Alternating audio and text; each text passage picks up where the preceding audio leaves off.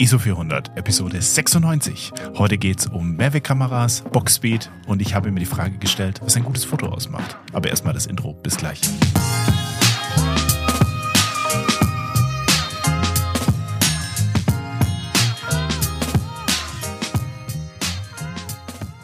Hey, hey, hey, ihr Lieben. Heute Episode 96. Ohne den Arthur. Ich nehme jetzt diese Woche noch eine kleine Solo-Episode auf, bis der gute in der kommenden Woche wieder, wieder zurück ist aus Dänemark.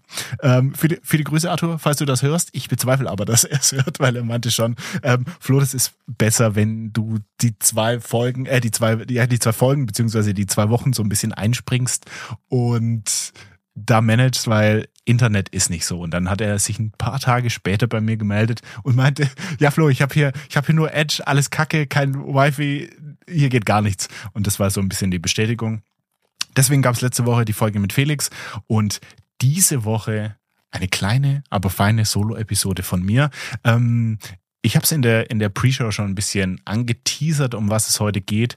Ähm, ich möchte als allererstes, ich mache es jetzt mal als allererstes. Normalerweise mache ich es zum Schluss, aber jetzt könnt ihr als allererstes hier mal durch. Ich möchte so ein bisschen Werbung in eigener Sache machen und ich möchte mich auch gleichzeitig so ein bisschen bedanken. Wenn ihr jede Woche unsere neue Folge ISO 400 am Montag hört und euch denkt, hm, das ist jetzt schön und gut, aber das ist so ein bisschen wenig und und jetzt muss ich schon wieder eine Woche warten, bis es neuen Content gibt. Dann ist ISO 400 Plus genau das Richtige für euch. Ähm, ihr bekommt mit ISO 400 Plus Bonus-Content. Wir haben ein, Patreon, ein Patreon-Profil. Ähm, da seid ihr ab 5 Euro im Monat dabei unter patreon.com slash ISO 400 Plus. Das Plus ausgeschrieben und nicht als Zahl. Ähm, könnt ihr euch das mal anschauen und, und es ist quasi folgendermaßen. Ihr werft, wie gesagt, ab 5 Euro im Monat ein und bekommt dann als ganz großen Punkt den ISO 400 Plus Feed. Den könnt ihr in eurer Podcast-App der Wahl abonnieren oder die Datei runterladen, ganz wie ihr möchtet. Und dann bekommt ihr eine Pre- und Post-Show. Das bedeutet, ihr bekommt mehr ISO 400 Plus Content. Ihr bekommt alles, was Arthur und ich vor der Show reden, alles, was Arthur und ich nach der Show reden und was ich auch natürlich mit Gästen vor und nach der Show rede. Ähm, jetzt allein letzte Woche mit dem lieben Felix lagen wir bei sage und schreibe 45 Minuten Bonus-Content bei einer Folge, die in der Regel eine Stunde 20 geht. Sprich, ihr da draußen, die die Folge quasi ganz normal auf Spotify, wo auch immer, oder der Podcast-App der Wahl hören, ihr habt da noch nicht das volle Potenzial ausgeschöpft, wenn ihr dann sagt, ihr habt, ich habe da ultra Bock drauf, ich möchte da noch mal mehr Content, ich möchte da noch mal so einen Blick hinter die Kulissen, wo Arthur und ich auch mal so mehr über privates Zeug reden oder halt auch gerne mal so wirklich abseits von allem drum und dran, dann ist ISO 400 Plus hier äh, eure erste Wahl und ganz ganz großer Punkt. Ähm, es gibt nicht nur den Plus-Feed, wo ihr halt das alles habt, was ich gerade beschrieben habe, sondern es gibt auch unseren Member Discord. Und Discord sollte dem einen oder anderen ein Begriff sein. Das ist quasi wie ein kleines Forum in einer App, was wir haben. Und es ist, es wird, es ist gut und es wird immer besser. Und ich bin jeden Tag sehr, sehr stolz drauf, was wir da geschaffen haben und was, was die Leute dazu beitragen. Wir haben da quasi so eine ganz, ganz kleine Bubble ähm, an analogen Fotografinnen und Fotografen, die hier bei uns im Discord sind. Und da könnt ihr euch vorstellen, wir haben hier die verschiedensten Kanäle von Show Your Work, Gear Talk, Who Are You ist quasi so ein Vorstellungskanal, eine Kaffeeecke, alle News zum Analogcamp, Reisen, Fotobücher, bla bla bla. Wir haben verschiedenste Kanäle und da ist immer irgendwas los. Sei es einer postet einen Tipp, einer postet ein cooles Video, ähm, wir haben irgendwelche Diskussionen über Gear und es geht immer was ab. Und wir haben on top auch noch, das haben wir jetzt bisher einmal gemacht, wir haben auch noch so Verlosungen, so besondere Events, dass wir irgendwie sowas in der Art machen. Und das haben wir letztes Mal gemacht. Da haben wir quasi so eine kleine, haben wir den ganzen Discord quasi zusammengetrommelt und haben gesagt, wir ähm, gehen jetzt alle da rein. Wir quatschen alle miteinander. Ich glaube, wir waren so um die 15, 16 Leute, irgendwie sowas um den Dreh. Und wir quatschen da jetzt alle miteinander. Wir stellen mal uns gegenseitig eure liebsten Bilder vor, die ihr in der letzten Zeit geschossen habt. Und dann losen wir aus und die Gewinner bekommen eine Kleinigkeit. Und dann habt ihr Gewinner ein bisschen Film bekommen. Und das war eine ganz coole Geschichte. Und wenn ihr da Bock drauf habt und uns ähm, da unterstützen möchtet, dann checkt unbedingt mal ISO 400 Plus ab. Und wenn nicht, freuen wir uns auch über eine 5-Sterne-Bewertung auf Spotify oder Apple Podcasts. Das hilft uns ungemein weiter ähm, zu wachsen und Leute zu erreichen. Also vielen, vielen Dank und vielen Dank an jeden, der bereits dabei ist. Und ISO 400 Plus bereits abonniert hat. So, dann jetzt aber mal einen Start in die, mit Vollgas in die Hauptfolge. Ähm, ich habe so ein paar paar Themen parat. Und ich würde gerne als allererstes über die Candido, ich, ich möchte sie nicht Einwegkamera nennen. Das ist so ein bisschen, Einwegkamera ist so ein bisschen geschimpft, Einwegkamera ist so, ein bisschen abwertend und das möchte ich gar nicht machen. Ähm, für jeden, der es noch nicht mitbekommen hat, Candido ist ein Filmhersteller, in Anführungszeichen, ist quasi eine Bude in UK. Die haben sich äh, trommelweise Kodak Vision Film gekauft und verpacken den jetzt in Dosen und das ist deren Candido 800 Film und 200 Film. Die haben jetzt nochmal ähm, 400er Film und ich glaube nochmal irgendwas anderes, ein 100er, wenn ich mich nicht allzu sehr täusche. Haben sie noch rausgebracht, die habe ich jetzt aber noch nicht testen können. Ich hatte den 800er und den 200er und das ist Kodak Vision Film, bedeutet, wenn ihr familiär mit Cinestill 800T seid, dann wisst ihr ganz genau, auf was ihr euch hier einlasst. Und on top jetzt zu den Filmen, die die Jungs und Mädels von Candido vertreiben, haben die auch eine, ich, ich nenne sie Mehrwegkamera. Es ist eine kleine 35 Millimeter kompakte Kleinbildkamera ähm, aus, und ihr hört es, aus feinstem Hartplastik. Ähm, sie fühlt sich, sie fühlt sich aber dennoch, ich möchte es wie gesagt auch nicht abwerten machen, die fühlt sich dennoch wertig an. Also das ist, ist so ein Plastik, wo ich sage, okay, wenn die mir runterknallt, bin ich davon überzeugt, dass sie es auch überleben kann. Ähm, das ist nicht sowas, was direkt auseinanderspringt oder so wie die ganzen Einwegkameras, wo dann direkt ein Stück fehlt oder so, sondern das fühlt sich, das fühlt sich wertig an. Man muss sagen, die hat unten eine kleine, ähm, ein kleines Batteriefächlein für eine Doppel A, dreimal A, die kleine, die kleine Kamera, äh, die kleine, die kleine Batterie, die kommt da rein, die ist für den Blitz. Ähm, und das war's eigentlich auch. Sie hat eine 31 Millimeter Linse vorne dran, Focus Free. Focus Free, Free bedeutet, ihr könnt nicht fokussieren. Das Ding hat halt eine Blende von 11, 16, irgendwie sowas um den Dreh. Das ist immer, immer, immer so. Das ist nicht einstellbar. Ihr könnt da nichts machen. Lediglich auf der Vorderseite ein kleiner Hebel, mit dem ihr den Blitz aktivieren oder deaktivieren könnt. Auf der Oberseite ein kleiner Auslöser und links, also wie bei einer Leica, so, so ein kleinen Ausklapp-Rückspulhebel. Quasi, das ist quasi so ein kleiner, äh, kleiner runder, kleiner runder Puck. In der Mitte habt ihr quasi so einen Hebel, den ihr ausklappen könnt. Und dann habt ihr so eine, dann ist es wie so eine kleine Spule, wie so eine kleine Angelrute, wo ihr, äh, oder so, so eine kleine Rück, Rückspulkurbel von der Angel, wo ihr quasi, wenn ihr fertig seid, euren Film zurückspulen könnt links dann noch der Hebel, um die Klappe hinten zu öffnen und oben rechts ein kleines Vorspul Vorspulrädchen. Äh, die spulen natürlich euren Film nicht wie eine, wie eine Point-and-Shoot äh, manu äh, automatisch vor, sondern manuell. Und es funktioniert erstaunlich gut. Also Film einladen, Deckel zu, das kleine Rädchen drehen, bis es von dem, also bis oben, mh, mm, da wo die, ähm, der Bildzähler wenn der von S auf Bild Nummer 1 springt, dann geht's los. Und ich habe mit der Kamera quasi den Candido 800 geschossen, weil ich wollte so ein bisschen, ich wollte, ich wollte kein Risiko eingehen, dass alles matschig und unterbelichtet ist. Ich wollte einfach ordentliche Bilder rausbekommen ähm, oder ich wollte so viel wie möglich tun, dass, um ein Risiko zu vermeiden, keine guten Bilder rauszubekommen. Und deswegen den 800er Film eingelegt und dann einfach drauf losgeknipst. Ich habe den Blitz tatsächlich nicht angehabt, sondern es war es war Tag und ich war im Wald, aber es war so ein bisschen äh, bisschen regnerisch, bisschen eklig, ähm, bisschen moody, bisschen düster, düster und ich bin dann mit der Kamera losgezogen, 24 Frames, 24 Shots auf dieser Rolle Candido 800 und die habe ich voll geknipst. Und ich war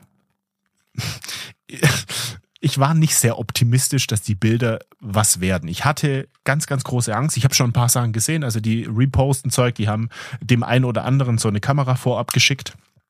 Ähm, und die reposten Zeugs, Reels oder irgendwelche Bilder, die die Leute damit gemacht haben. Und das Zeug, was da drin war, hatte so einfach diesen, diesen Point-and-Shoot-Charme und äh, es, es sah nicht schlecht aus. Es muss ich tatsächlich sagen, es sah vieles nicht schlecht aus.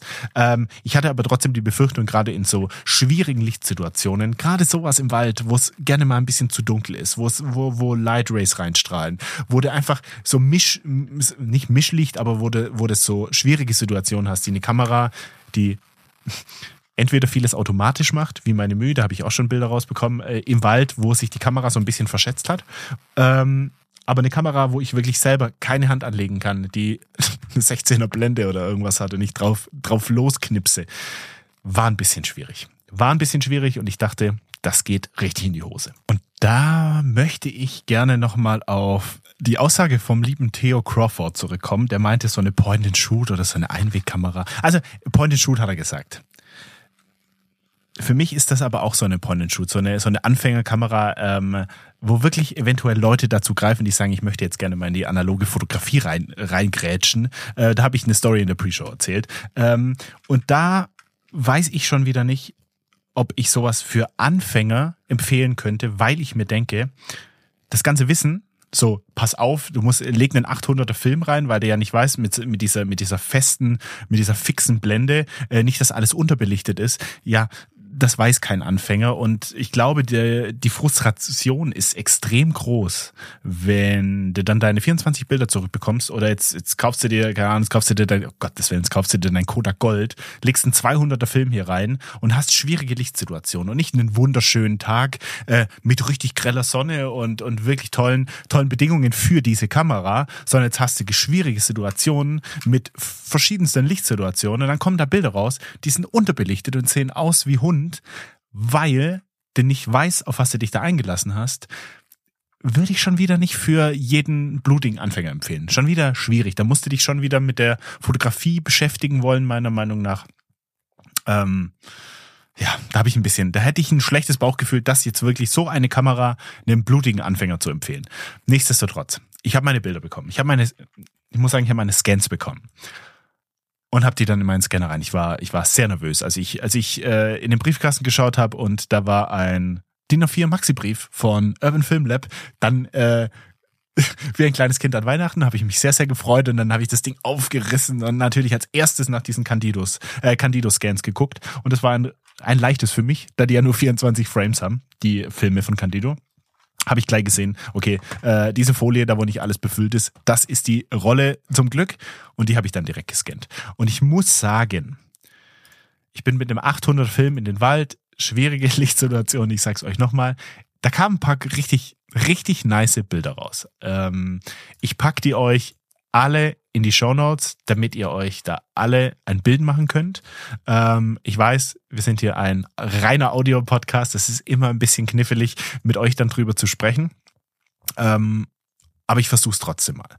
Es sind, es sind viele, viele Bilder wirklich gut belichtet, gut belichtet, aber alle und alle meiner Meinung nach haben so eine leichte Tendenz zu absaufenden Schatten. Ähm, das macht in dieser Situation bei diesen Motiven meiner Meinung nach nicht viel aus, weil es war dieser so ein bisschen moody, diese moody Stimmung, es war so ein bisschen diffuses Licht im Wald und auf dem Candido 800 beziehungsweise 800, Cinestill 800T, alles kennt ihr ja mit den Halations und dem ganzen Spaß, mit dieser bläulichen, mit dieser bläulichen Charakteristik, ähm, da kommt das eigentlich ganz gut. Ähm, es, es gibt so ein paar, also wirklich, ihr, ihr seht das dann in den Bildern selbst. Es hat so ein paar diffuse Geschichten, das sieht das echt gut aus. Es gibt äh, zwei Bilder, um genau zu sein.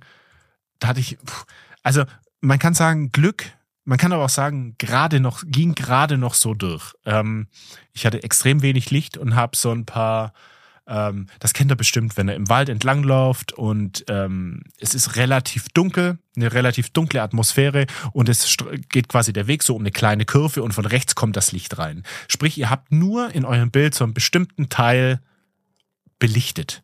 Und dann dachte ich direkt so an, oh, das, da kannst du eine richtig mutige Szene draus machen, wo halt wirklich alles im Vordergrund stockdunkel ist und dann nur hinten die, also Leading Lines mäßig ähm, der Blick wandert so nach geradeaus weiter und dann kommt so das Licht rein.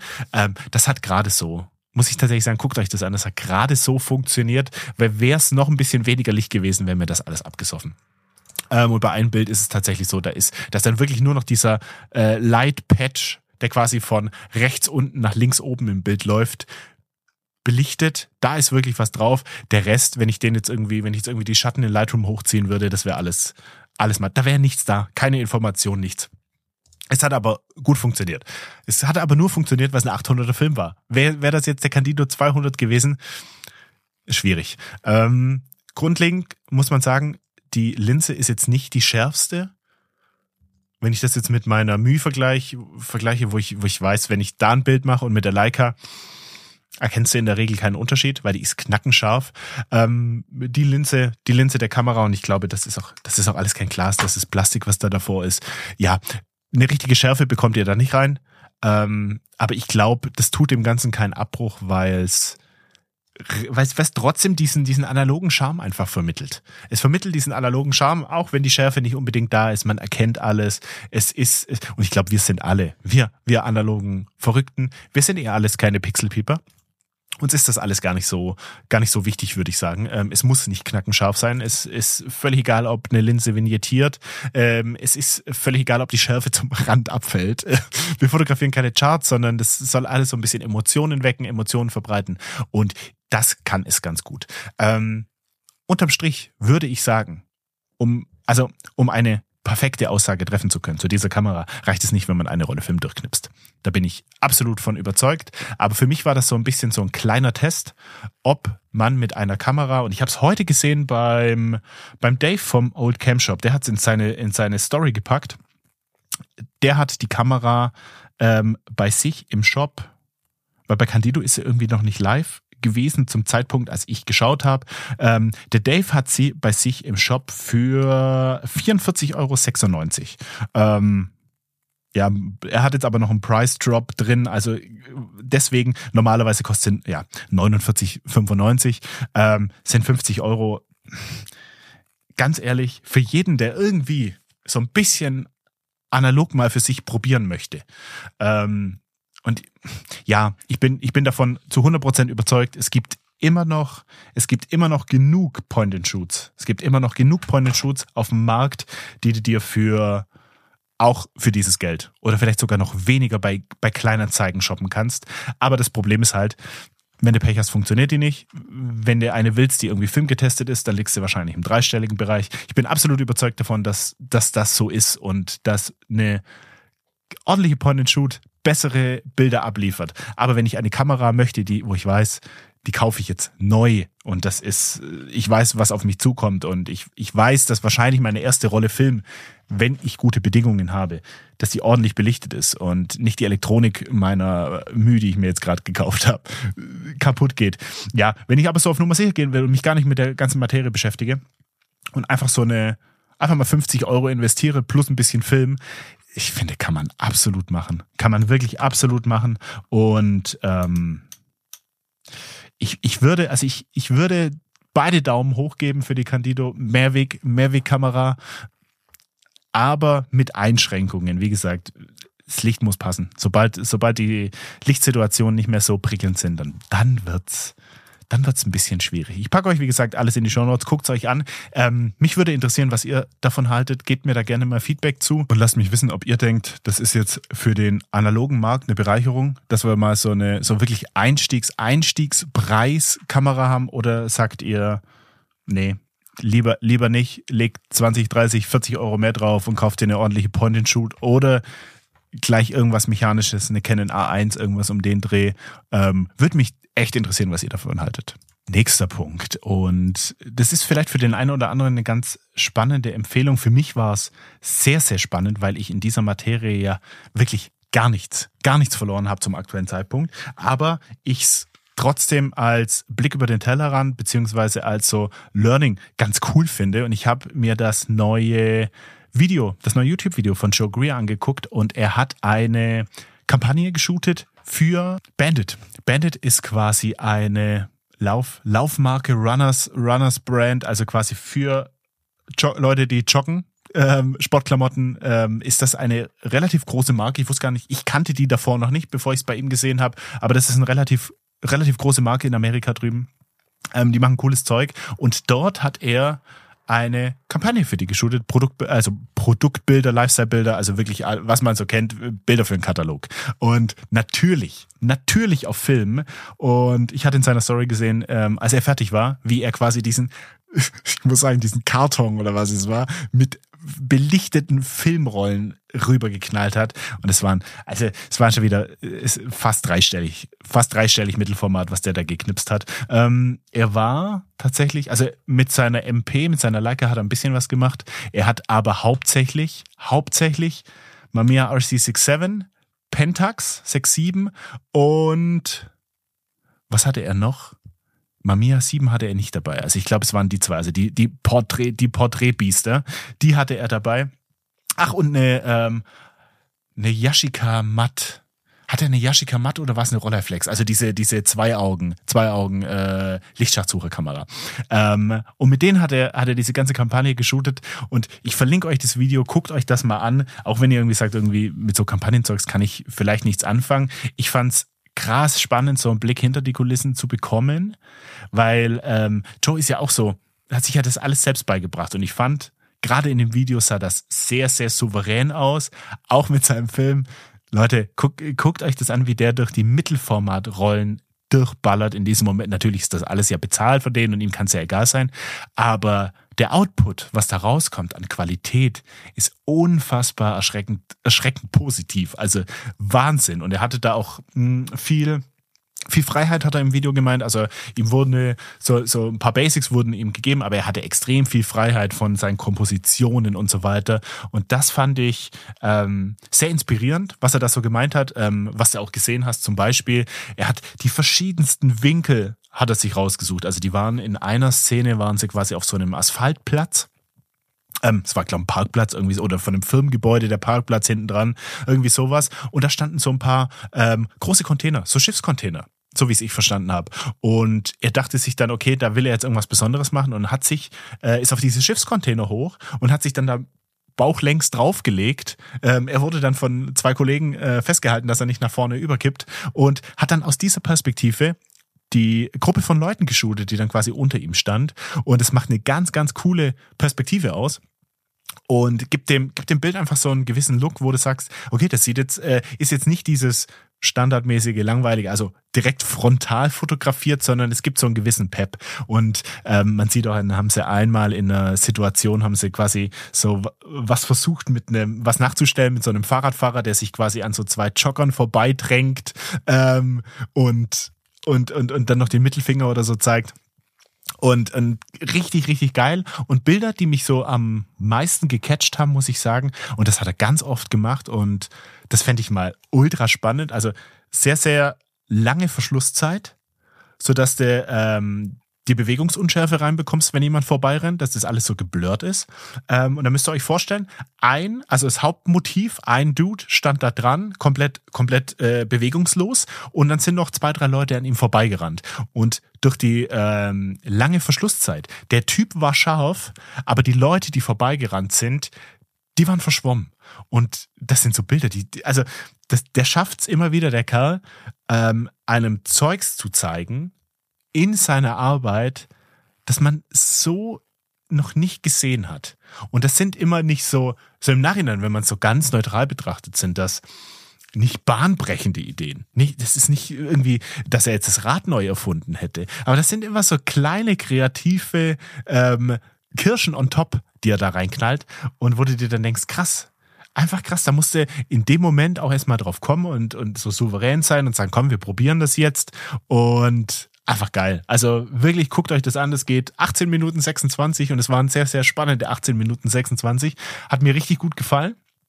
Ähm, und dann muss ich noch ein ganz großes Shoutout loswerden an den Typen, der hinter der Videokamera stand. Äh, Chris Chu ist ein der ist mittlerweile wohnt in New York, also ich sage jetzt mal New Yorker YouTuber ähm, und Analogfotograf. Ähm, checkt den unbedingt mal ab auf Instagram. Who's Chris Chu. Ich verlinke es euch auf jeden Fall. Ähm, der macht äh, coole YouTube-Videos schon eine ganze, ganze Weile. Also ist relativ groß mit 100.000 Followern, habe ich jetzt abgecheckt. Ein relativ großer Kanal. Es geht hier um wirklich analoge Fotografie. Er fotografiert mit extrem viel verschiedenen Kameras. Er hat auch eine, er hat auch so das, das, das das, das große geile Setup, eine Leica M6 und eine Mamiya 7, hat aber auch eine RB67, wenn ich mich nicht täusche, und ach, irgendwas, irgendwas anderes hat er auch noch. Ich gucke gerade parallel durch, aber ähm, cooles Zeug und er macht auch coole Bilder und es ist mittlerweile, wenn man so die amerikanische ähm, Analog-Fotografie-Szene so ein bisschen vergleicht, die verschmelzen alle so miteinander und jetzt hat der mit dem zu tun und der macht das Video für den und das finde ich eigentlich eine ganz, eine ganz coole, coole Nummer, weil die alle sich so äh, anfreunden und der eine hilft dem anderen aus und so weiter und so weiter. Und was ich aber sagen wollte, das Video, was der gemacht hat, sein Schnitt, Color Grading, Color Grading, puh, also ganz, ganz großer Pluspunkt an Chris Chu für dieses Color Grading. Ähm, er hat es geschafft. Und das finde ich unfassbar, unfassbar krass. Guckt euch die Bilder von Joe Greer an, guckt euch das Color Grading von Chris Chu an mich hat's hinten runtergehauen. Also ich fand, das hat sich so, das war so harmonisch, also analoge Bilder und das Videomaterial so harmonisch ineinander gegriffen. Richtig, richtig gut gemacht. Ähm, ganz, ganz großes Shoutout an den. Checkt den unbedingt ab, wenn ihr ihn noch nicht kennt. Und damit würde ich jetzt gerne eine kleine Werbeunterbrechung reinknallen. Jetzt gibt's eine Folge, wusstet ihr? Ähm, und ich lasse mal jetzt den lieben Sascha ein paar Minuten reden und wünsche euch Ganz viel Spaß mit Wusstet ihr?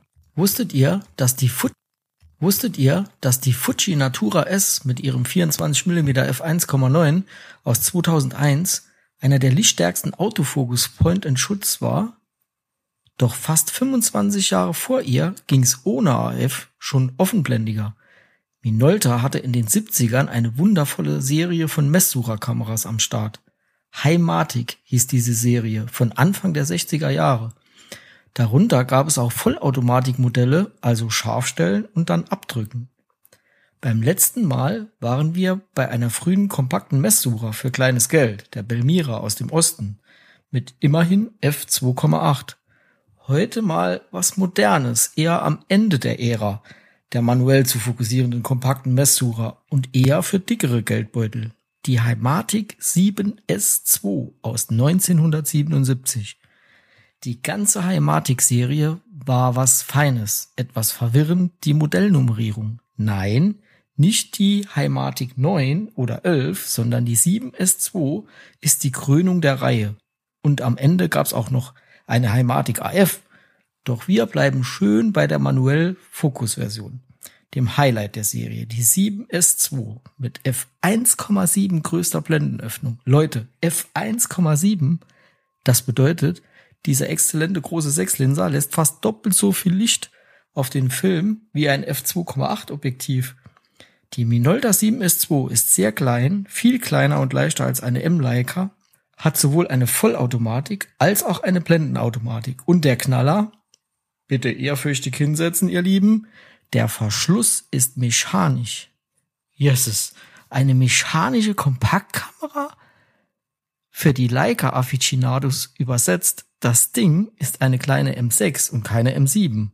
Sie braucht die Batterie, leider eine Quecksilber BX625, nur für den Belichtungsmesser. Funktioniert manuell aber vollkommen ohne Strom. Der Sucher ist hell, hat einen guten Fokus-Patch und zeigt rechts über einem Zeiger die automatisch gewählte Blende an. Fokussiert wird an einem Hebel am Objektiv mit kurzem schnellen Einstellweg von nicht mal einer Vierteldrehung. Die Fotos der 40 mm Brennweite sind gestochen scharf und das Bokeh ist Hammer. Für so eine kleine Handvoll Kamera echt bemerkenswert. Sie bietet Verschlusszeiten von ein Achtel bis ein Fünfhundertstel Sekunde und Selbstauslöser. ISO 25 bis 800 ist einstellbar. Der Preis leider heiß. Mit Glück 80 Euro, oft über 250 Euro. Wer so eine Kamera erstmal testen möchte, dem empfehle ich ihre sehr nahe Verwandte, die Revue 400 SE, auch aus 1977. Damals für 259 D-Mark. Das Original, die 7S2, lag bei 350 D-Mark. Über ihre Herkunft, die der Revue, wird gemutmaßt. Japan, Konica, Cosina, Minolta, Nitron. Egal. Sie hat alles, was die 7S2 auch hat außer den vollmanuellen Verschluss und die Doppelbelichtungsfunktion. Und das Ganze kommt ja mit etwas Glück deutlich unter 50 Euro. Es muss nicht immer Point-and-Shoot sein. In der Ära davor, bis circa Ende der 70er, gab es viele kleine, hochwertige Kameras mit großer Blendenöffnung. Modelle, wo der Fotograf bedingt Einfluss nehmen konnte auf Blende und Zeit. Besonders im Zusammenhang mit Freistellen, also Bokeh bei Offenblende, und das klappt bei f1,7 super, ist das etwas Wundervolles. Etwas, womit man gestalten kann. Etwas, was den Unterschied macht zu Digi-Knipsern mit APS-C und MFT. Die fragen sich oft, warum sehen meine Fotos nicht professionell aus? Und da liegt der Hund begraben. Kleine Chipdiagonalen, noch tolerierbarer Zerstreuungskreisdurchmesser, bitte googeln, Fotos von vorne bis hinten scharf.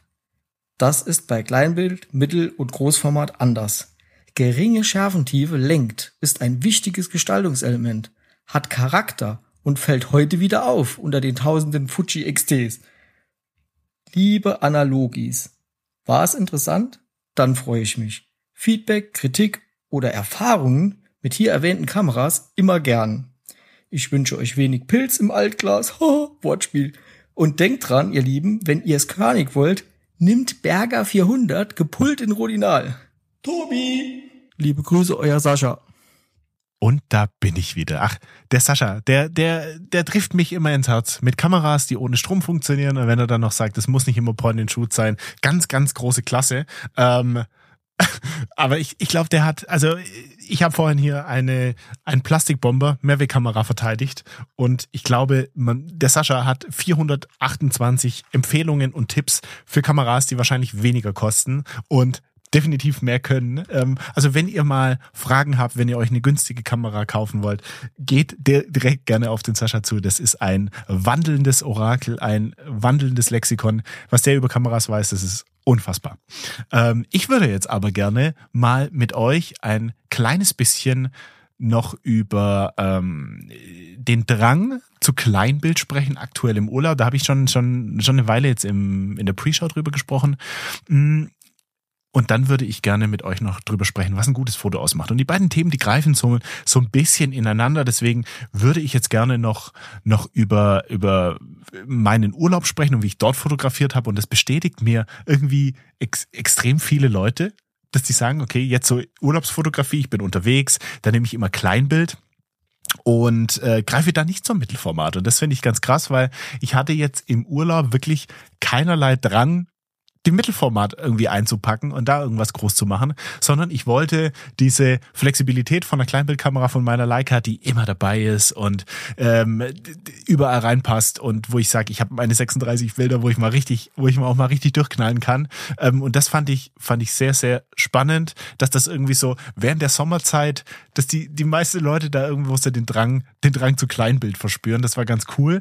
Und ich glaube, dass es halt einfach so ist, weil de, grundlegend viel, viel mehr knipsen kannst. Gerade im Sommer. Das Wetter ist in der Regel besser, außer hier bei uns in Deutschland. Das Wetter ist in der Regel besser. Ähm, du bist mehr draußen, du bist mehr unterwegs. Es gibt irgendwie coole Trips, die man macht. Es gibt coole Ausflüge oder man ist halt im Urlaub und das, das spüre ich bei mir so, da steigt dann direkt mit dem ersten Schritt Richtung Urlaub in ein neues Ziel, Land, was auch immer, direkt die äh, Inspiration, direkt dieses, dieser Triggerfinger zuckt dann schon wieder. Man will so viel wie möglich festhalten, man will so viel wie möglich fotografieren und denkt sich, hinter der nächsten Ecke kann der nächste 10 von 10 Shot äh, stattfinden und das nächste tolle Bild auf einen warten. Und ich glaube, da will man sich nicht limitieren mit Mittelformat, weil man auch die Zeit gar nicht so hat oder die Zeit gar nicht bereit ist, großartig zu investieren und ähm, diese analog, diese, diesen großen Vorteil analog, diese Entschleunigung äh, irgendwie mitzumachen, sondern man versucht da so ein bisschen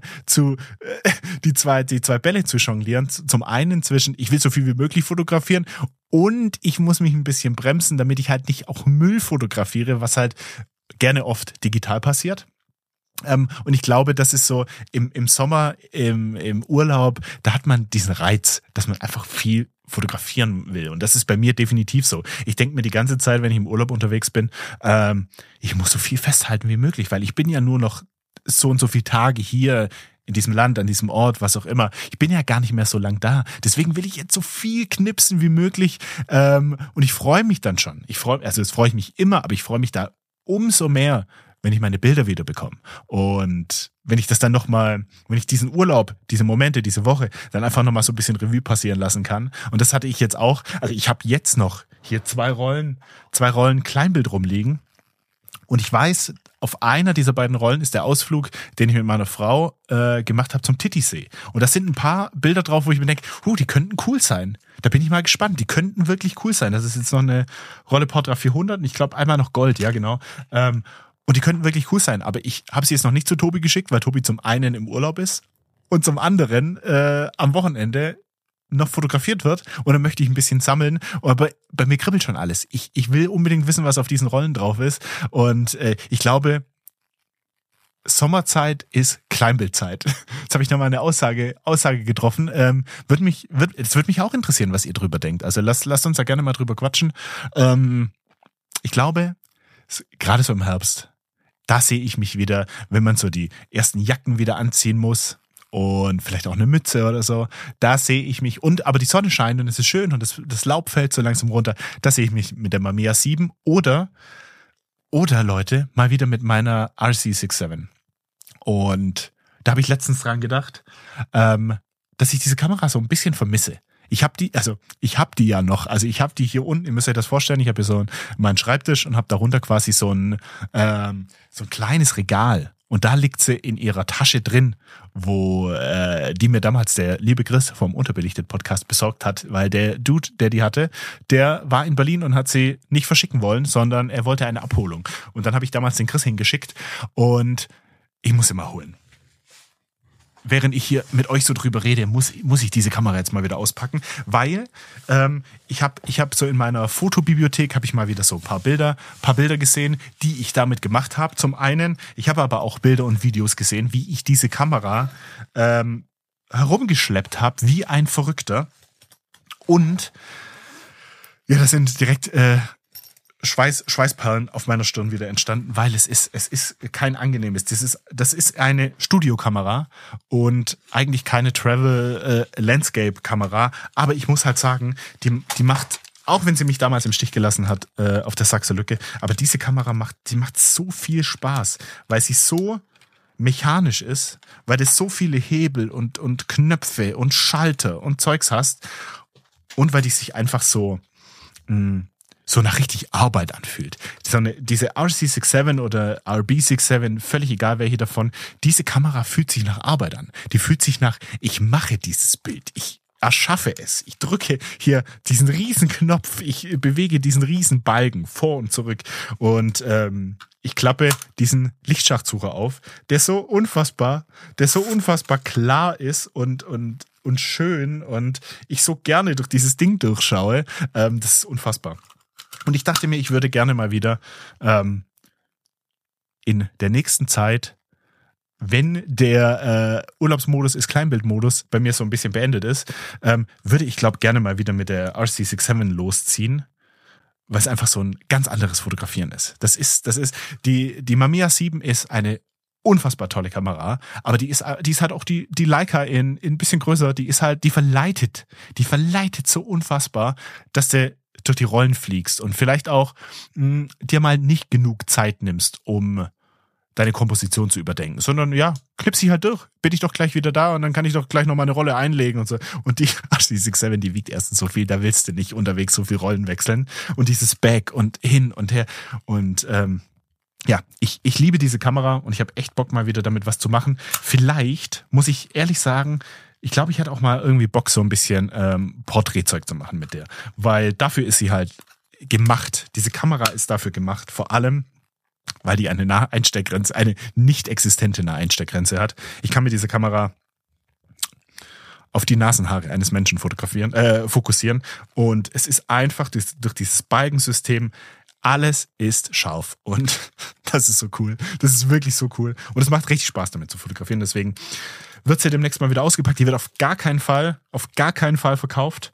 ähm, wenn ich sie jetzt schon eine ganze Weile nicht mehr benutzt habe, aber das ist einfach so der die Abwägung zwischen Bequemlichkeit, willst du eine leichte Kamera mitnehmen, äh, auch eine leichte Mittelformatkamera oder möchtest du diesen diesen Brocken an Kamera mitnehmen, ähm, mit natürlich aber auch anderen Vorteilen. Aber liebe Leute, ich würde gerne mal zum Hauptpunkt Hauptpunkt, Haupttopic der äh, Episode heute kommen. Und zwar dachte ich mir so, dachte ich mir letztens mal wieder so ein bisschen, ähm, nachdem ich so durch meine eigenen Fotos gescrollt bin, ich habe mal so ein paar Instagram-Profile wieder angeguckt und natürlich alles, was es so in den Feed spült. Und ich habe mich selbst mal so gefragt, was macht eigentlich ein gutes Foto aus? Warum gefällt mir dieses Foto? Warum finde ich dieses Foto neutral? Und warum finde ich dieses Foto zum Beispiel nicht gut? Ganz großer Punkt. Das ist persönlich, persönliche, das ist meine Meinung, was ich jetzt, was ich jetzt sage. Ich glaube, das ist nicht allgemein abbildbar. Das kannst du nicht auf jeden ummünzen. Und es ist natürlich, das ist euch ganz sicher klar, eine ganz, ganz subjektive Geschichte.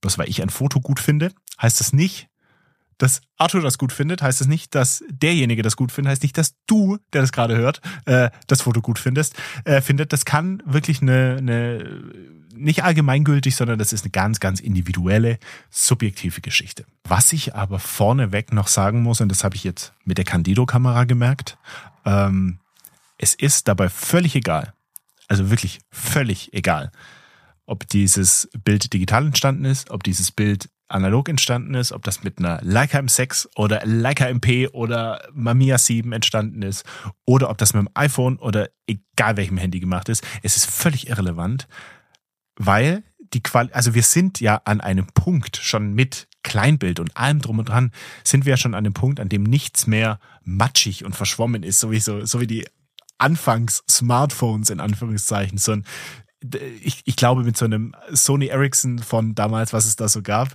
wenn du das wenn du da ein wunderschönes Bild von Island machst, das ist trotzdem scheiße, weil es total verpixelt ist und man gar nichts drauf erkennt.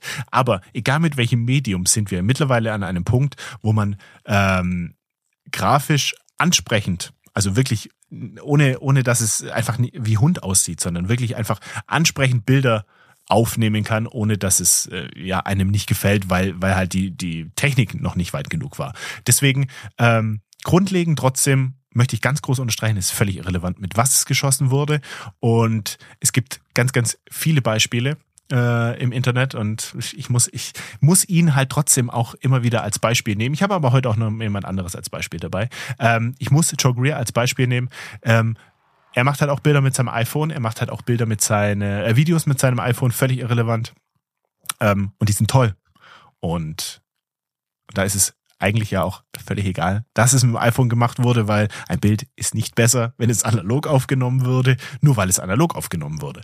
Und ja, das vorneweg als ganz, ganz großer Punkt. Was ich dann aber so, ich wollte so ein bisschen, so ein bisschen äh, klinischer an die ganze Geschichte rangehen und nicht, nicht nur sagen, also bei mir, eigentlich würde ich jetzt sagen, wenn mich jetzt jemand fragt, du, was macht für dich ein gutes Bild aus? Dann sage ich, das ist bei mir Bauchgefühl. Ich gucke mir das Bild an und entweder gefällt es mir oder es gefällt mir nicht. Und ich glaube, so gehen wir, wir, wir alle, ich sage jetzt euch, ich schließe euch Zuhörer jetzt hier mal mit ein, ähm, so geht man doch in der Regel an seinen beispielsweise Instagram-Feed oder wenn man sich eine Homepage von jemandem anguckt oder wenn man sich ein Buch jetzt anguckt als Beispiel, ähm, ein Fotobuch. So geht man doch durch. In der Regel geht man nicht gleich so wirklich äh, wissenschaftlich vor und sagt, okay, warum gefällt mir jetzt dieses Bild nicht oder so analytisch besser gesagt äh, in die ganze Geschichte rein, sondern in der Regel, wenn man sich Bilder anschaut, ist es ein absolutes Bauchgefühl. Entweder mir gefällt's oder mir gefällt's nicht. Und dann im Nachhinein kann man sich dann so selbst hinterfragen und fragen, okay, was war's jetzt? Und dann gibt's, da gibt's für mich eigentlich fünf Punkte. Farben. Farben können wirklich hier ein riesengroßer, riesengroßer Träger sein, weil ähm, stellt euch ein wunderschönes, eine wunderschöne Komposition vor. Stellt Berge im Hintergrund, toller Wald im Vordergrund, vielleicht noch ein Gebirgsbach, der durchläuft zu einem See, wie auch immer. Wenn, da, wenn die Farben matschig sind und wenn das alles so ein bisschen fad ist und die Sättigung fehlt und das ist alles so so in, dass ihr euch das Bild anguckt und denkt, hey, das ist das das stimmt nicht, das stimmt der Weißabgleich nicht, ähm, das ist zu kühl, das das passt einfach nicht. Wenn die Farben nicht passen, kann das ein schlechtes Bild in ein richtig schlechtes Bild verwandeln oder auch ein gutes Bild in ein Bild, wo du sagst, na, okay, passt. Äh, catcht mich jetzt nicht. Ähm, genau das ist der Grund. Wie, wieso sagen viele von uns ja die Portra 400 Farben? Das sind die, das sind die Dinger, die mich catchen. Deswegen Farben, ganz, ganz großer Punkt.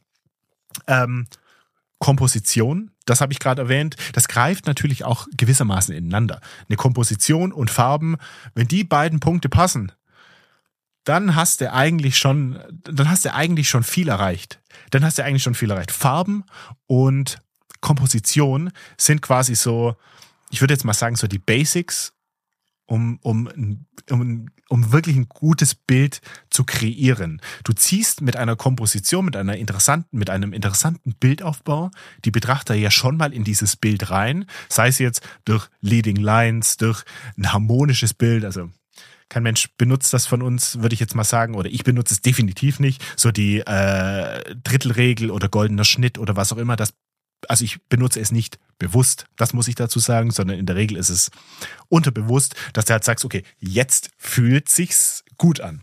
Und das meine ich, ein, ein, ein, guter Bildaufbau, der regelt ja schon extrem viel. Sprich, wenn der, wenn das passt und du den Betrachter schon reinziehen kannst durch diese, durch, durch diesen Bildaufbau, was einfach interessant aussieht oder schön und dann noch die Farben passen, dann hast du eigentlich schon mal so die, zwei Grundpfeiler für ein gutes Bild.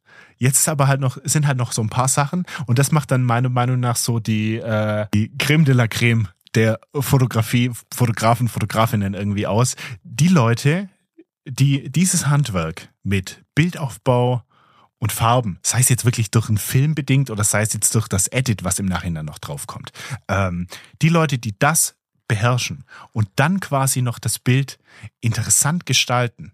Also sei es durch irgendwas, wo du sagst, boah, das habe ich ja so noch nie gesehen. Ich habe es gerade vorhin erwähnt. Joe Greer mit, mit diesem Wechsel in seiner Komposition, wo er sagt einfach, okay, ich gehe jetzt auf diesen Container hoch. Ich fotografiere das jetzt in einem entsprechenden Winkel. Oder ich bin jetzt hier kreativ. Ich baue jetzt hier noch ein kreatives Stilmittel ein. Ich sehe gerade noch ein Bild von ihm, ähm, wo er, müsst ihr mal auf sein Profil gucken, wo er quasi seinen Leica Kabelblitz dabei hat und sich im Toilette, in einem Spiegel auf einem WC fotografiert am Waschbecken.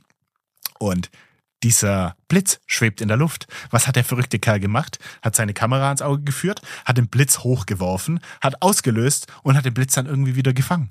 Und das sind so Bilder.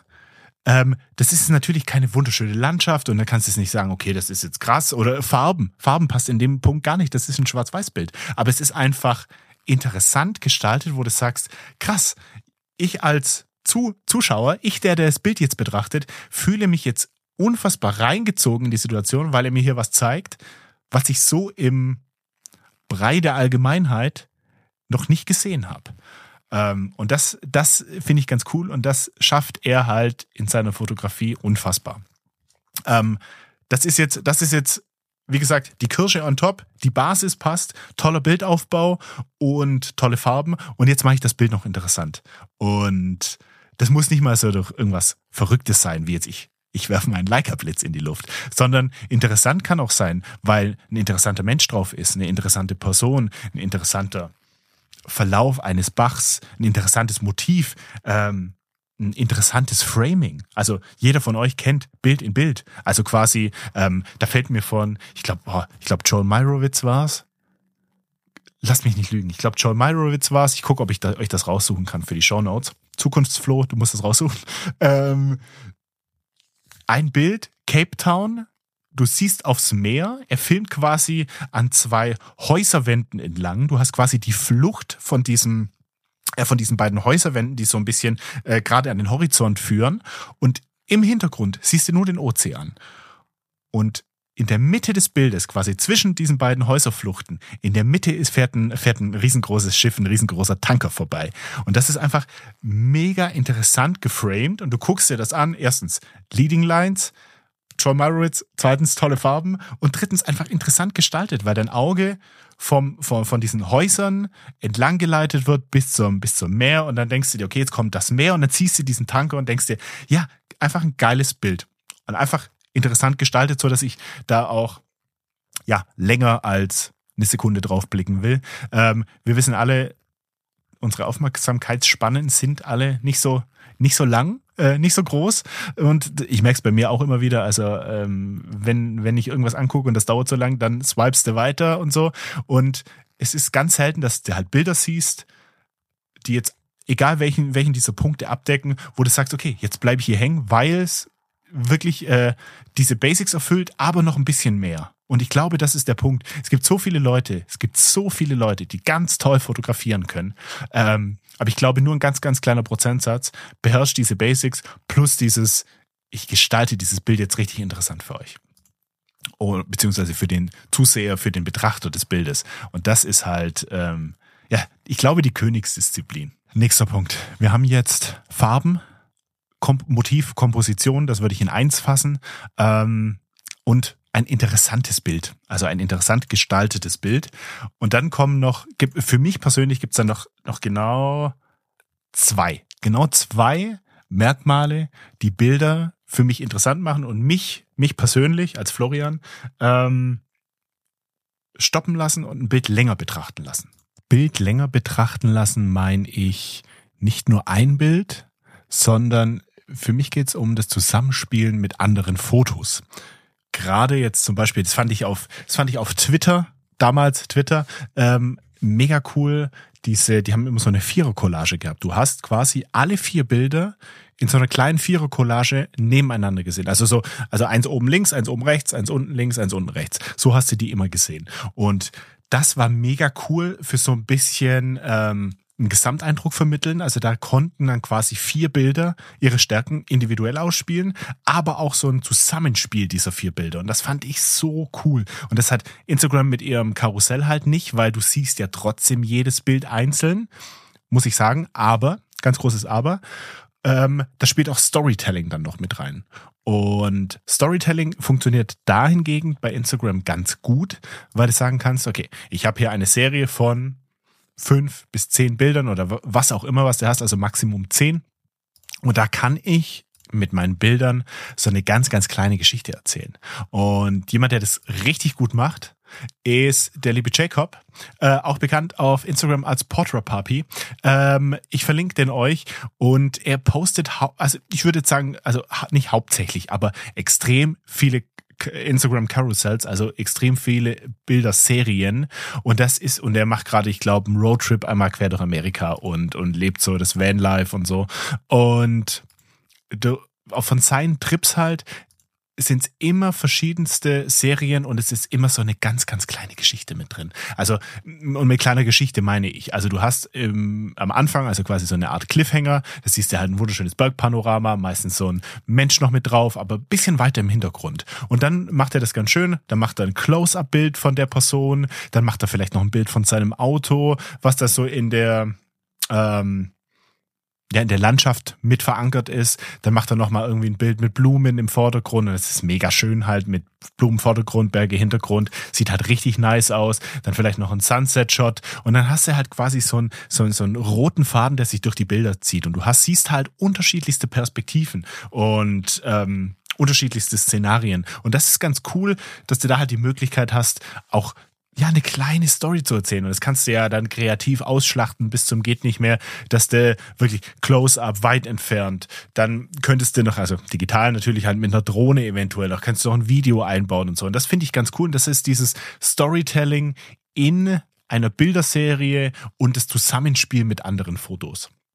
Und jetzt als, als finaler Punkt, und ich glaube, das ist so wirklich die ganz die Kirsche, also das war jetzt ein riesengroßes Eis, was wir hier gebaut haben, und jetzt kommt die Kirsche on top. Jetzt kommt wirklich die Kirsche, und das ist für mich Emotionen vermitteln.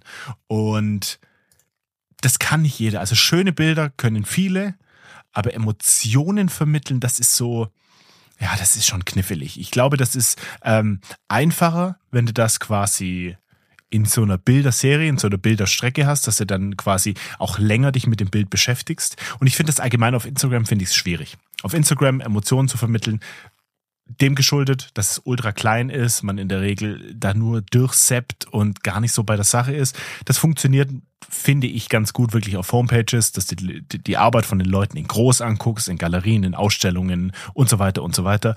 Ähm, aber nichtsdestotrotz dieses Emotionen vermitteln und das ist wirklich so die, die absolute Königsdisziplin, Meisterklasse, Creme de la Creme. Wenn du das schaffst, dass die Leute deine Bilder angucken und sei es entweder, entweder irgendwie so, so ein Gefühl bekommen, dass die, also, dass du sowas schon mal erlebt hast, dann die Leute sich irgendwie an die eigene Situation erinnern oder so eine, so eine Art Wanderlust bekommen und äh, so Fernweh bekommen oder ähm, sich an den Sommer erinnern oder wie auch immer, aber Emotionen vermitteln.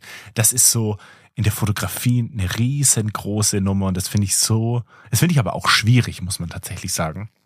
Weil man geht ja mit diesem Grundgedanken in der Regel nicht ran und sagt, okay, ich mache jetzt hier dieses Bild und das soll, das soll äh, Emotionen jetzt für den Betrachter oder Emotionen beim Betrachter ähm, entwickeln und das ist ja auch von Mensch zu Mensch unterschiedlich.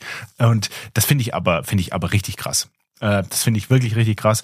Und ich glaube, dass es im, im Videobereich deutlich einfacher ist, weil da hast du Musik, die mit reinspielen kann. Du kannst ähm, wirklich so, so langsam eine Geschichte aufbauen. Du hast eventuell noch, noch jemand, der redet. Du hast ähm, so Hintergrund, Hintergrund, oder anders gesagt, also so Hintergrundrauschen, so wirklich Blätter, die sich im Wind bewegen oder oder Regen, der irgendwo auf dem Dach prasselt oder ähm, du hast da Möglichkeiten auch ähm, subtiler so ein bisschen was mit reinzubringen. Und ich finde es in der Fotografie ganz, ganz schwierig, das zu vermitteln. Und es gibt, es gibt Leute, die das schaffen und dann guckst du dir die Bilder an und dann bleibst du hängen und denkst dir, boah, das ist wirklich so ein schöner Sommermorgen oder so ein wirklich schönes, schöner Sonnenuntergang oder irgendwie sowas. Und das vermittelt Emotionen, weil du denkst, okay, ich habe schon mal so eine Situation erlebt, das erinnert mich jetzt an was.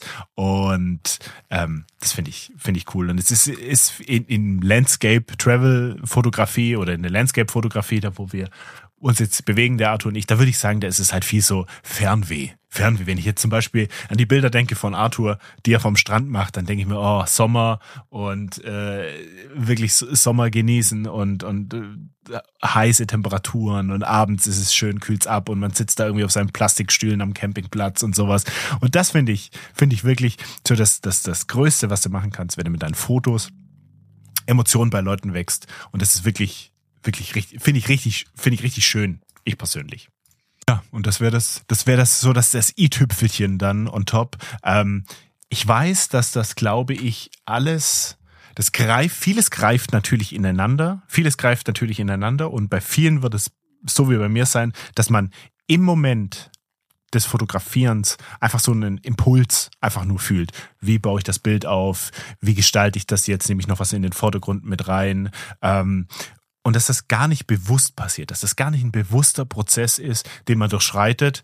Ähm, ich glaube, ich finde es manchmal gut, wenn man sich das irgendwie ins Gedächtnis ruft und sagt, okay, äh, Komposition, okay, Farben sind gegeben, okay, das kannst du dann im Edit nochmal äh, gerade ziehen, wenn es digital ist oder halt ist deinem Film entsprechend geschuldet.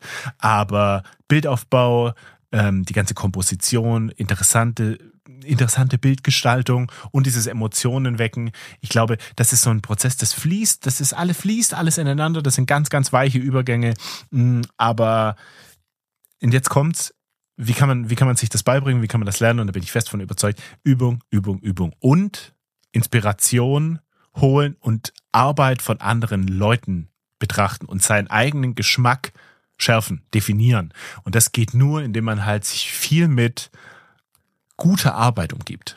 Also wirklich Arbeit von, von großen Fotografen, und da meine ich jetzt Joel Meyerowitz und Co., da meine ich die, die großen, wenn man sich die Bilder anguckt und, und immer wieder, immer wieder zu Gemüte führt und so. Und dann schärft man ja auch sein Auge. Oder auch mal ähm, aktiv wirklich Kompositionen suchen. Das heißt, wenn man mit dem Auto unterwegs ist oder, oder irgendwo einen Spaziergang macht oder was auch immer. Ich mache das, ich persönlich mache das ganz oft, dass auch wenn ich keine Kamera dabei habe, dass meine Augen immer auf der Suche sind. Komposition, Komposition, wie könnte ich das aufbauen? Was könnte ich da für ein Bildaufbau mal, ah, das könnte ich in den Vordergrund nehmen, wenn ich so ein bisschen in die Knie gehe. Ähm, das ist also immer wirklich an sich arbeiten und das ist so das Schöne an der Fotografie, was ich so sehr mag. Ähm, es ist einfach so ein Prozess, so, so, so ein Prozess, der nie aufhört. Es hört nie auf. Es, du lernst immer weiter und es ist kontinuierlich und es, und es, es überrascht dich jedes Mal mit neuen Sachen und man entwickelt so einen eigenen Geschmack, der sich immer wieder verändert. Ich dachte, irgendwann, anfangs dachte ich, wie die Art, wie André Josselin fotografiert. Solche, dieses äh, Nocturne 35 Millimeter Offenblende, gib ihm, das ist der Look. Dann dachte ich, analog fotografieren, äh, beziehungsweise ich muss schon viel früher anfangen. Also irgendwann dachte ich mal eine Canon Rebel T3i mit HDR und Langzeitbelichtung und Verlaufsfilter und schlag mich tot. Da dachten wir, das ist das. Der Opa Herbert denkt noch, das Filterset ist, ist der Weg in die Fotografie. Wie gesagt, dann dachte ich irgendwann mal, die Art, wie André Josselin fotografiert, das ist so äh, das Nonplusultra. Dann habe ich die analoge Fotografie für mich entdeckt. Ähm, und, und ja gut, aber da bin ich hängen geblieben. Da bin ich tatsächlich hängen geblieben, weil das ist so ein erstens zeitloser Look und das ist auch sowas, ähm, ja, wo man sich trotzdem, auch wenn man durch Film limitiert ist, weiterentwickeln kann, aber trotzdem so in seinen gewissen Bahnen bleibt. Also ähm, man weiß, was, und das ist so schön, man weiß, was man bekommt man weiß irgendwann an einem gewissen Punkt, was Film einem gibt, wie man Film äh, behandeln kann, aber man lernt trotzdem nicht aus. Ich jetzt für mich hier äh, überbelichten ist das Nonplusultra merke jetzt so langsam, hm, vielleicht Boxspeed und lass mal den Film ausschauen, wie er vielleicht wirklich ausschauen muss, ist vielleicht auch ein gangbarer Weg und das habe ich jetzt für mich entdeckt und ich gucke mir die Bilder an und bin zufrieden und vielleicht bin ich in einem Jahr nicht mehr zufrieden und es gibt irgendwie eine neue Art und ich, ich belichte alles unter oder ich mache zwei Stops über Belichtung und aber das ist so schön. Es hört nie auf in der Fotografie und es geht immer weiter und ähm, und es wird einen so ewig noch ewig begleiten und das ist das ist geil. Und damit, ihr Süßen, würde ich gerne in die Abschlussrunde gehen und würde zu den Picks kommen, ähm, also beziehungsweise zu dem Pick, den ich heute habe. Und es hat ähm, in diesem Fall nichts mit Fotografie zu tun. Ähm, es ist ein bisschen spezifischer. Ich versuche gerade so ein bisschen, hm, nicht ein bisschen, ich, ich, ich sportlich bin ich schon immer. Aber mit der Ernährung hat's immer so ein bisschen gehapert. Sprich, wenn ich persönlich keinen Sport mehr machen würde, würde ich irgendwann den Berg runterrollen, weil ich wahrscheinlich so zunehmen würde, weil ich viel zu viel esse, weil ich sehr gerne esse und mich da auch schwer limitieren kann. Ähm, und, und ich bin gerade an dem Punkt, Sport, wie gesagt, Laufen oder Krafttraining oder was, das, das war schon immer bei mir dabei, aber die Ernährung ist immer so, so ein bisschen der Flaschenhals. Und ich habe jetzt, das habe ich ab und zu, dass ich einfach so einen Rappel bei mir bekomme und einfach so einen Motivationsschub habe und sag, okay, jetzt mach's richtig und jetzt verlieren wir mal nur hier noch die äh, paar Kilos zu viel, die du hast und gucken, dass wir das in Muskeln verwandeln, verwandeln und das Einzige, und davon bin ich überzeugt, was du da machen kannst, ist wirklich ganz, ganz simples Kalorientracken und gucken, was du isst. Natürlich gesund essen und Kalorien tracken. Und da gibt's die verschiedensten Apps. Und ähm, da muss sich jeder mal selbst so ein bisschen einlesen, was man, was man da so machen kann und wie das auszusehen hat. Ganz grob, aber runtergebrochen ist folgendermaßen, jeder Körper hat einen gewissen Grundumsatz. Sprich, ihr habt einen, selbst wenn ihr den ganzen Tag von morgens bis abends im Bett liegt, habt ihr einen gewissen Grundumsatz, den euer Körper an Kalorien braucht, um zu funktionieren, weil euer Blut muss ja durch den Körper gepumpt werden, euer Hirn braucht Kalorien, verbrennt Energie und so weiter und so weiter, selbst wenn ihr im Bett liegt. Und da gibt es verschiedenste Websites und Rechner, wie man sich halt diesen Grundumsatz errechnen kann. Ähm, und wenn man dann abnehmen möchte oder halt ein bisschen Speck verlieren möchte, dann kann man in ein kleines Defizit gehen. Dann sagt man zum Beispiel, okay, jetzt habe ich hier einen Grundumsatz von fiktiv 2500 Kalorien ähm, und ich gehe jetzt in Defizit und esse jetzt als Beispiel 2200 Kalorien und mache nebenher Sport und achte aber auch parallel halt auf meine Ernährung, dass es gesund ist, ausgewogen, äh, als Sportler halt genug Protein und so weiter und so fort. Und da gibt's verschiedenste Apps, um das halt zu tracken. Und ähm, es ist äh, MyFitnessPal ist glaube so die größte, die es so gibt. Die hatte ich auch schon getestet. Was ich aber sagen muss, ähm, das Problem mit diesen Apps ist oft, also es gibt unzählig viele, es gibt wunderschöne Apps. Ähm, ich, eine aktuelle, die ich letztens getestet habe, hieß Food Noms, verlinke ich euch mal. Die haben aber alle ein ganz großes Problem. Und die sind alle auf den amerikanischen Markt adaptiert. Sprich, die haben im Hintergrund eine Datenbank an Produkten. Ihr könnt da quasi, wenn ihr was ein Produkt eintragt, könnt ihr das entweder manuell durch die Freitextsuche suchen oder ihr könnt das abscannen, also diesen Barcode, ERN-Code, könnt ihr abscannen und dann hat er das automatisch drin und könnt ihr sagen, okay, jetzt habe ich hier 300 Gramm gegessen, wie auch immer. Ähm, bringt euch alles nichts, wenn ihr hier irgendwo um die Ecke beim Lidl oder beim, keine Ahnung, Aldi irgendwas einkauft. Das abscannt und diese Datenbank kennt das nicht. dementsprechend braucht ihr einfach eine App, die eine ordentliche Datenbank für Deutschland beinhaltet. Und die App, die eine ordentliche Datenbank für Deutschland beinhaltet, ist FDDB. Ähm, und FDDB heißt einfach Food Database. Und ich, ich muss sagen, also die schönste App ist es nicht. Ähm, aber wir müssen in die, ich glaube, in dieser Produktkategorie ein paar Abstriche machen.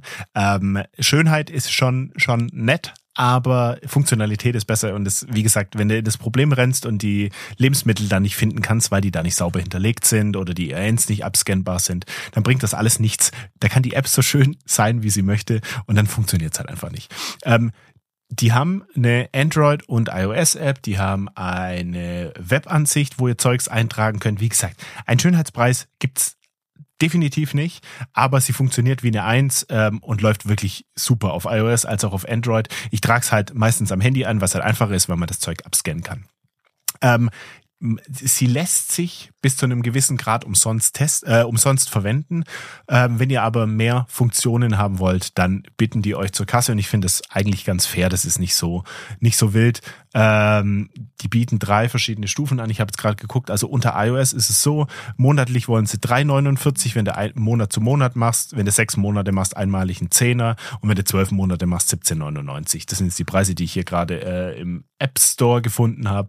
Hm, kann vielleicht auf Android bisschen abweichen. Ich bin jetzt nicht mehr sicher. Ich finde es hier nämlich gerade nicht, aber sowas um den Dreh, dann wisst ihr, was auf euch zukäme. Die Vorteile sind dann, ähm, du kannst dann noch anpassen im, im Prinzip. Du hast ein Widgets und äh, lauter solche Sachen. Also es sind schon ein paar Vorteile dabei, aber der größte Vorteil ist, dass du quasi deine Makronährstoffe so ein bisschen anpassen kannst, dass du sagen kannst, okay, ich will jetzt nicht das, was du mir jetzt vorgegeben hast, App mit so und so viel Gramm Kohlenhydraten mit so und so viel Gramm äh, Protein und so weiter, sondern ich kann diese äh, Anteile entsprechend selbst ändern. Und das ist ganz cool, wenn du halt wirklich sagst, ich mache jetzt hier irgendwie Krafttraining, dann sollte ich etwas mehr Protein machen und das kannst du halt, oder mehr Protein halt konsumieren täglich. Und das kannst du halt in der Gratis-Version nicht ändern.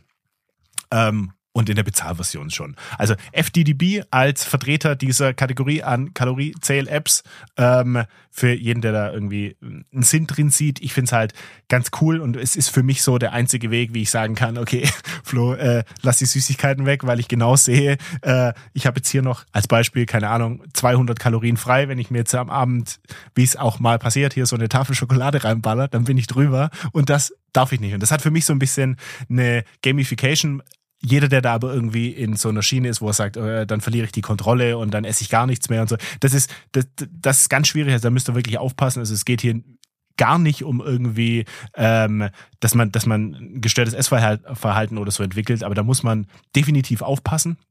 Fakt ist aber halt, ich sehe es halt als sportliche Ergänzung, dass ich wirklich sagen kann für mich, ich will jetzt hier so die, am Bauch so die letzten Pölzerchen wegbekommen. Und das wäre das wäre ganz schön und es funktioniert einfach faktisch nicht anders, als wenn man wirklich so strukturiert und diszipliniert rangeht und sagt, okay, wir fahren jetzt, ich fahre jetzt so ein Kaloriendefizit und pass halt auf, dass ich mich ordentlich ernähre.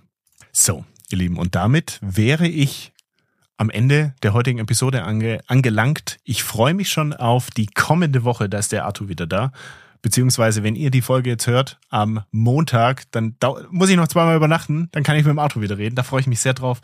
Äh, wieder eine coole äh, Urlaubs- Recap-Folge. Das wird richtig cool. Ich bin gespannt, was er zu erzählen hat, wie viele Rollen Film er belichtet hat und was in Dänemark so abgeht, weil das wäre schon noch ein Ziel, da hätte ich, da würde ich mich sehr, da hätte ich richtig Bock drauf. Da hätte ich richtig Bock drauf und ich bin gespannt, ob er es ob er's empfehlen kann oder ob er sagt, das Internet war zu schlecht. Also ihr Lieben, bis zum nächsten Mal. Ich wünsche euch was. Ciao, ciao.